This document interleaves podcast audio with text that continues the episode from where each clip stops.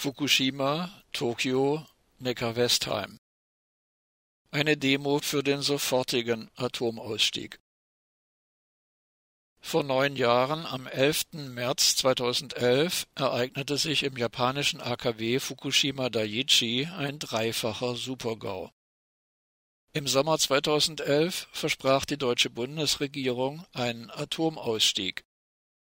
Derzeit sind in Deutschland sechs Atomkraftwerke in Betrieb und sowohl die Urananreicherungsanlage Kronau als auch die Brennelementefabrik Lingen produzieren weiter mit unbefristeter Betriebsgenehmigung.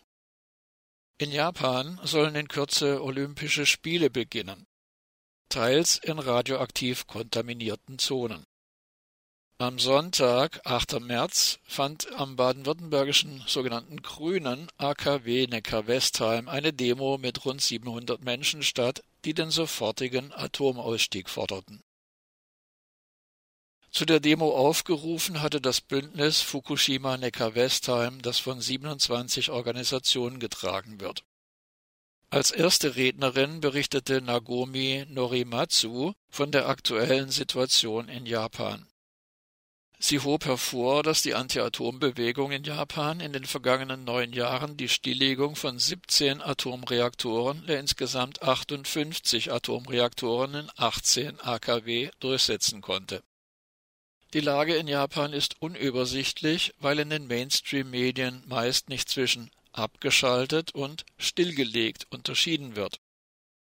Denn zunächst wurden 2011 alle 54 noch funktionsfähigen von insgesamt 58 Atomreaktoren in den 18 japanischen Atomkraftwerken abgeschaltet. Jedoch keineswegs mit der Absicht, sie stillzulegen. Offensichtlich hatte dies rein taktische Gründe, denn schon ab 2012 wurde damit begonnen, einzelne Reaktoren in weit von Fukushima entfernten Atomkraftwerken wieder in Betrieb zu nehmen. Derzeit sind 17 Atomreaktoren in Japan stillgelegt. Vier der sechs Reaktoren des AKW Fukushima Daiichi wurden bei der Katastrophe zerstört, davon drei durch Kernschmelze, und acht Atomreaktoren sind wieder in Betrieb. Die übrigen 29 Atomreaktoren, also exakt die Hälfte, sind lediglich abgeschaltet und können jederzeit wieder in Betrieb genommen werden. Nagomi Norimatsu gab Informationen über die Lage der Kinder in den vom Supergau betroffenen Gebieten weiter, die von den Mainstream-Medien meist ausgeblendet werden. Unter allen von Radioaktivität in der Region Fukushima hervorgerufenen Krebsarten wird lediglich Schilddrüsenkrebs, also nur ein kleiner Teil, von der japanischen Regierung statistisch erfasst. Die Neuerkrankungsrate an Schilddrüsenkrebs bei Menschen unter 25 Jahren liegt laut offiziellen japanischen Angaben bei rund sechs Fällen pro einer Million pro Jahr. Neun Jahre nach Beginn der Atomkatastrophe wären in der untersuchten Bevölkerung in der Region Fukushima bei knapp 218.000 Untersuchten rechnerisch demnach elf bis zwölf Schilddrüsenkrebsfälle zu erwarten die tatsächliche Zahl der Schilddrüsenkrebsfälle in Fukushima liegt allerdings bei 197 Fällen und damit mindestens um das 17-fache darüber.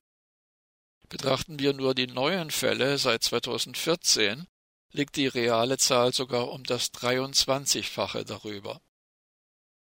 Neben der steigenden Zahl von Schilddrüsenkrebsfällen fanden die Forscherinnen und Forscher jährlich steigende Raten an Knoten und Zysten in den kindlichen Schilddrüsen.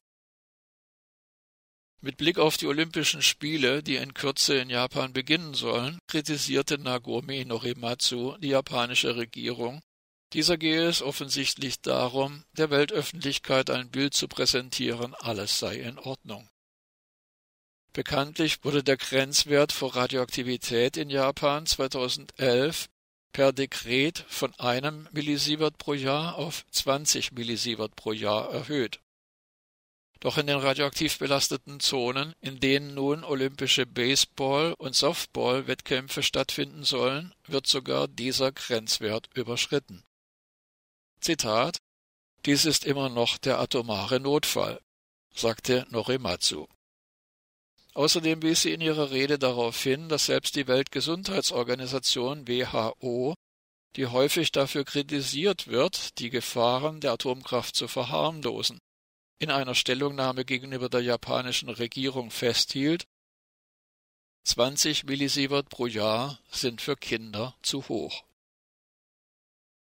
Der Arzt Jörg Schmid von IPPNW stellte die Kampagne zu den Radioactive Olympics vor. Allein aus den offiziell vorliegenden Zahlen sei bei der sich in fünf bis sechs Jahren aufsummierenden radioaktiven Belastung zu schließen, dass eines von 15 Kindern in der kontaminierten Region von einer durch Radioaktivität verursachten Erkrankung betroffen ist.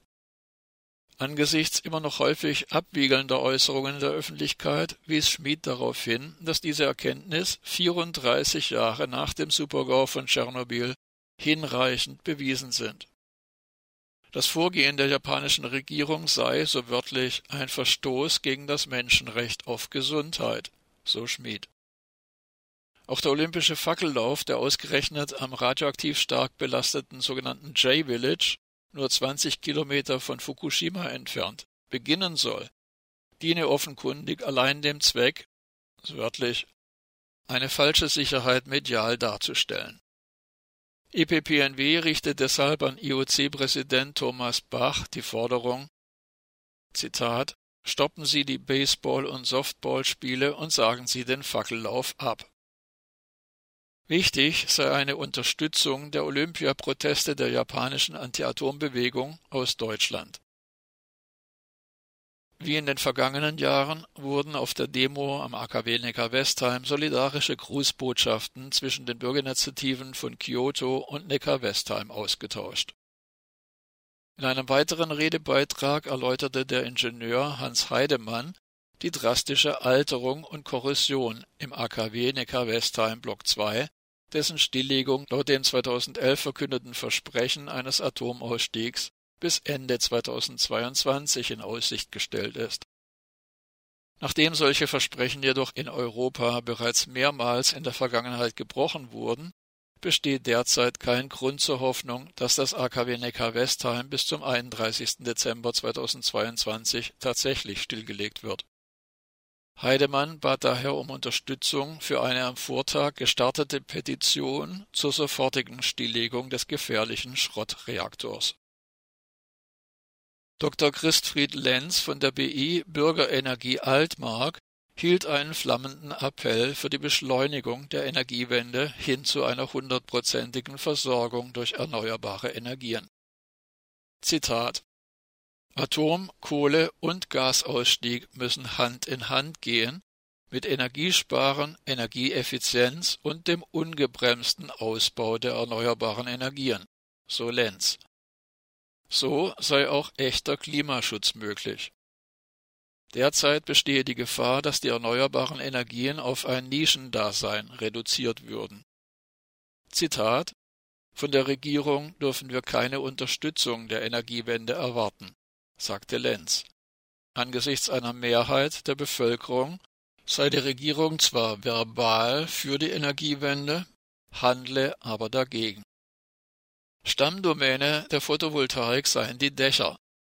Lenz erinnerte an den 2010 verstorbenen Hermann Scheer, der schon 1993 einen seiner Artikel mit der Überschrift versah Sonnenenergie ist die Energie des Volkes.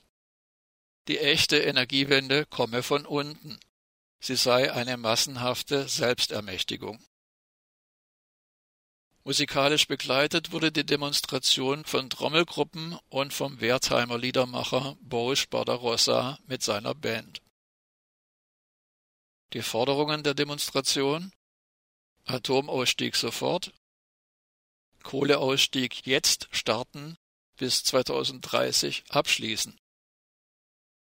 Dezentrale Energiewende beschleunigen, Bremsgesetze abschaffen.